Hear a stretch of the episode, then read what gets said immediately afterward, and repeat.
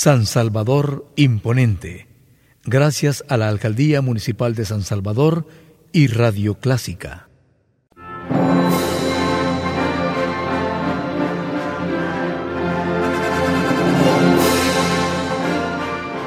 Déjese acompañar con la buena música.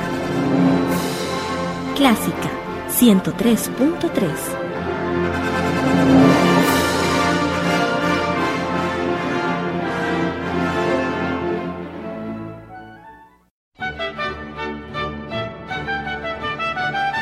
La Alcaldía de San Salvador le invita a conocer y recordar a los personajes ilustres que han forjado El Salvador en su programa Grandes Personalidades.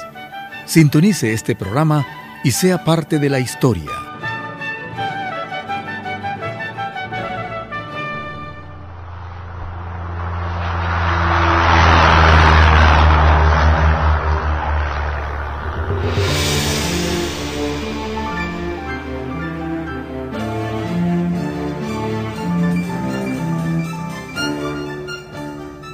Esta vez los transportamos a los cielos.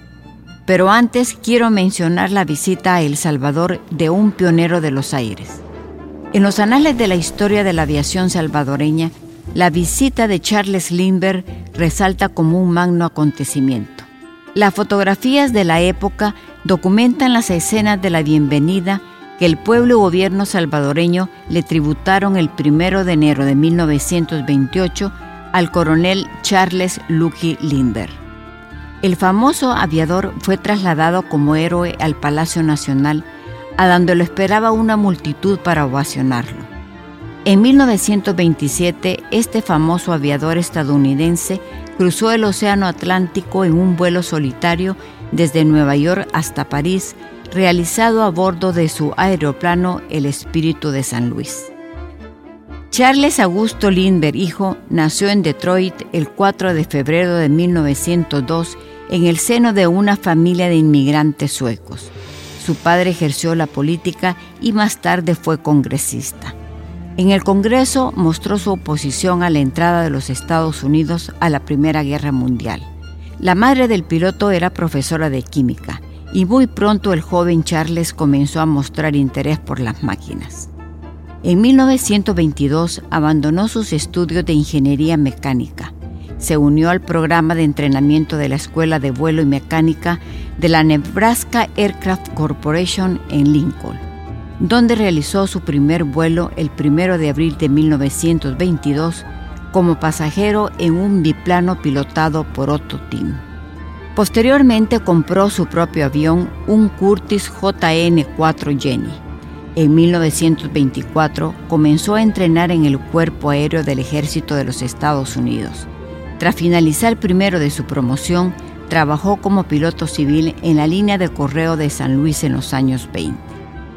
Decidió optar a un premio de 25 mil dólares ofrecido en 1919 por el filántropo francés nacionalizado estadounidense Raymond B. Ortey para el primer piloto que realizara un vuelo transatlántico sin escalas entre Nueva York y París. En su monoplano de un solo motor, bautizado como el Espíritu de San Luis, Lindbergh despegó del aeródromo Roosevelt el 20 de mayo de 1927 y tras un vuelo de 33 horas y 32 minutos aterrizó en el aeropuerto de Le Bourget cercano a París. Posteriormente se convirtió en asesor de aerolíneas comerciales. Charles Lindbergh pilotó también el primer vuelo oficial de la línea aérea mexicana de aviación. En 1932, el secuestro y posterior asesinato de su hijo de 20 meses, Charles Lindbergh Jr., atrajeron el interés nacional e internacional. Un carpintero de origen alemán llamado Bruno Hauptmann fue declarado culpable y condenado a muerte aunque las pruebas encontradas en el momento inculpaban a Hatman, han existido dudas respecto a su culpabilidad basadas tanto en errores de procedimiento durante el juicio como en hallazgos no incluidos durante el mismo. La familia Lindbergh se trasladó a Europa en 1935 y Lindbergh pudo estudiar la organización y el funcionamiento de las fuerzas aéreas de varios países. A su regreso a Estados Unidos en 1939, recorrió el país dando conferencias en contra de la guerra y declarándose partidario del aislacionismo estadounidense.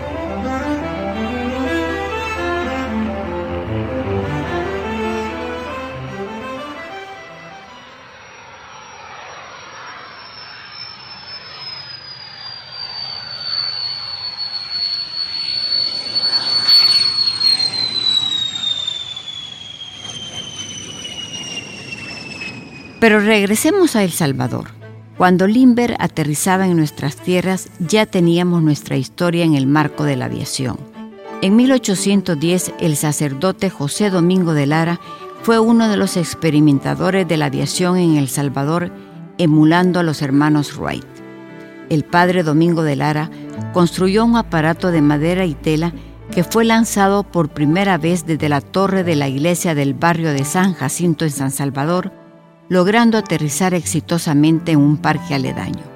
Por otro lado, es difícil o quizás imposible presentar testimonios fehacientes de estos acontecimientos, pero sí son mencionados por el maestro Francisco Gavidia y otros escritores. Ya en el presente siglo, la aviación da sus primeros pasos en firme con los vuelos controlados, y es así que en los Estados Unidos de América, los hermanos Wright logran volar por primera vez con un aparato más pesado que el aire el 17 de diciembre de 1903. Tomando esta fecha como punto de partida, el desarrollo de la aviación a escaso nueve años vuela el primer avión sobre los cielos de El Salvador. El 2 de mayo de 1912 arribó a tierra salvadoreña procedente de Guatemala el aviador francés François Durafort en un avión de Perdusim con motor Mone de 5 caballos de fuerza. Tres días después efectuó una demostración de sus magníficas cualidades como piloto aviador en el otrora campo de Marte. Después de las exhibiciones de Durafur, siguieron las de otros pilotos que despertaron el interés del pueblo cuscatleco por la aviación. Julio Yudice es considerado el primer salvadoreño en graduarse como piloto aviador y el primer piloto con que contó El Salvador. Realizó sus estudios de aviación en San Francisco, California, Estados Unidos, y fue un hombre de méritos excepcionales. Era un magnífico diseñador de aeroplanos, a tal grado que él mismo construyó su propio avión. El 10 de agosto de 1913 pidió por cable a la compañía Hall Scoot de San Francisco, California, un motor y una hélice. El motor con un peso de 300 libras era de 80 caballos de fuerza y la hélice tenía 2 metros con 20 centímetros de largo y giraba 1.400 revoluciones por minuto. La estructura del aparato volador la construyó en los talleres Tinetti de El Salvador.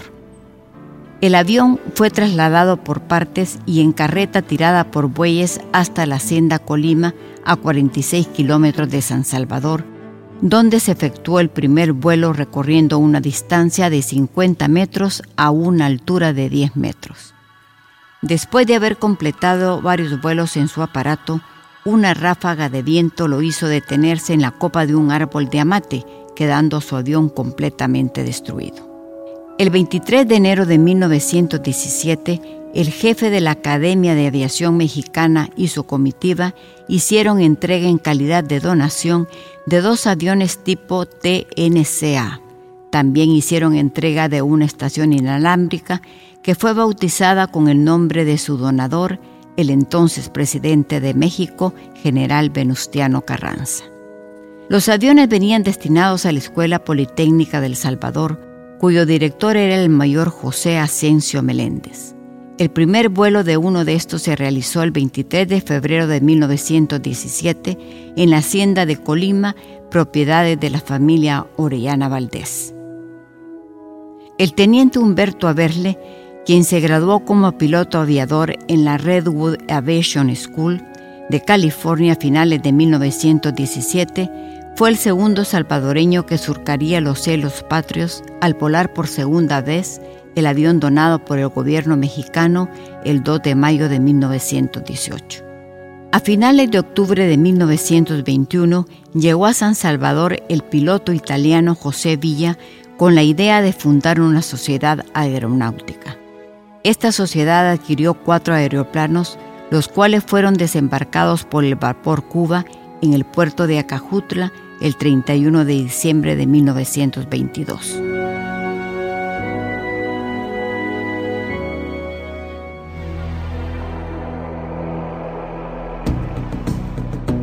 Otro suceso de gran trascendencia para la aviación nacional fue cuando el capitán Humberto Averle implantó un récord centroamericano de vuelo a distancia el 16 de diciembre de 1922 en un avión estándar llamado San Salvador.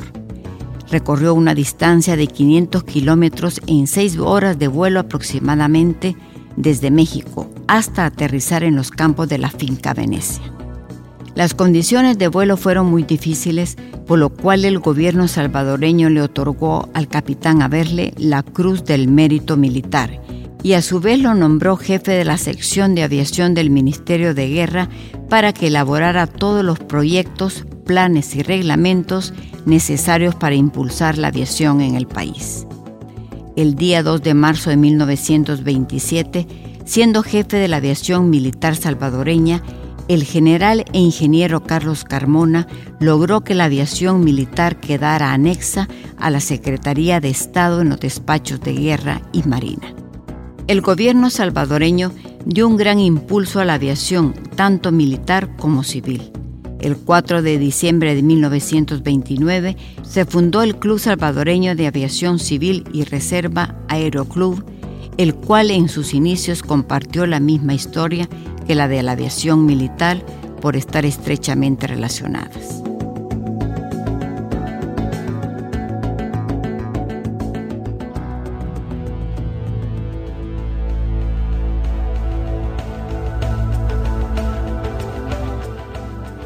El año de 1930 dio inicio a un importante suceso para los salvadoreños con la inauguración del Correo Aéreo Internacional. Dos enormes trimotores de la compañía Pan American Airways realizaron el primer vuelo. A este evento asistió el jefe de Estado y todo su gabinete de gobierno. Al igual que en otros campos de la tecnología, como son las comunicaciones, la guerra impulsó el desarrollo de la aviación. En El Salvador se hacen palpables los avances en los años de 1940 a 1944, años que corresponden a la Segunda Guerra Mundial.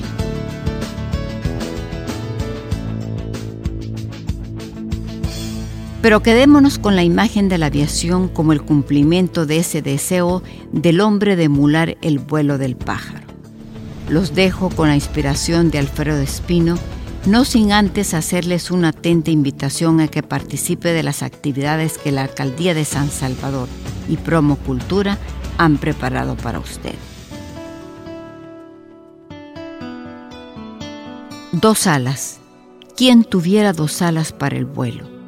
Esta tarde en la cumbre casi las he tenido.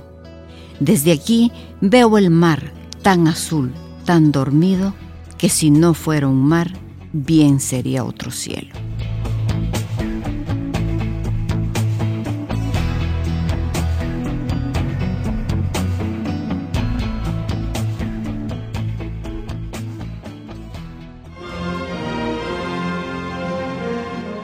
La Alcaldía de San Salvador, a través de Promocultura y el Comité de Festejos, te invitan a la obra de teatro Jesús de Nazaret, con la participación del grupo Hamlet y los alumnos de la Escuela de Teatro de Promocultura, los días 30 y 31 de marzo y 1 de abril a las 4 pm, en el Teatro de Cámara Roque Dalton, y el día jueves 2 de abril en la Plaza Barrios a las 6 pm.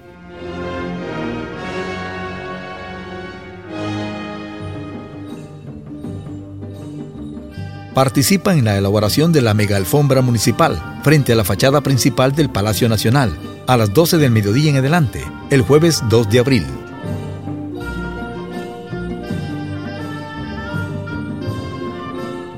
Te invitamos a la entrega de la mega alfombra municipal frente a la fachada principal del Palacio Nacional a las 8 a.m. en adelante, el día viernes 3 de abril. recuerda que todas las actividades de promocultura son completamente gratis.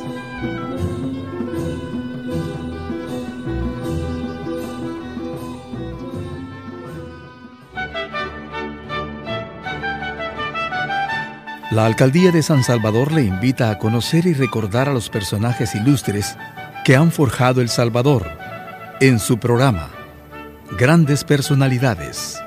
Sintonice este programa y sea parte de la historia.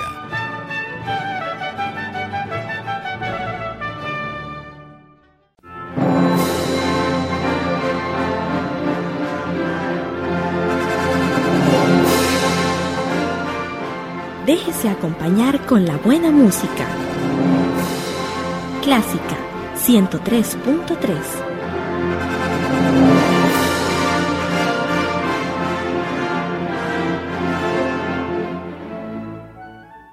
San Salvador Imponente. Gracias a la Alcaldía Municipal de San Salvador y Radio Clásica.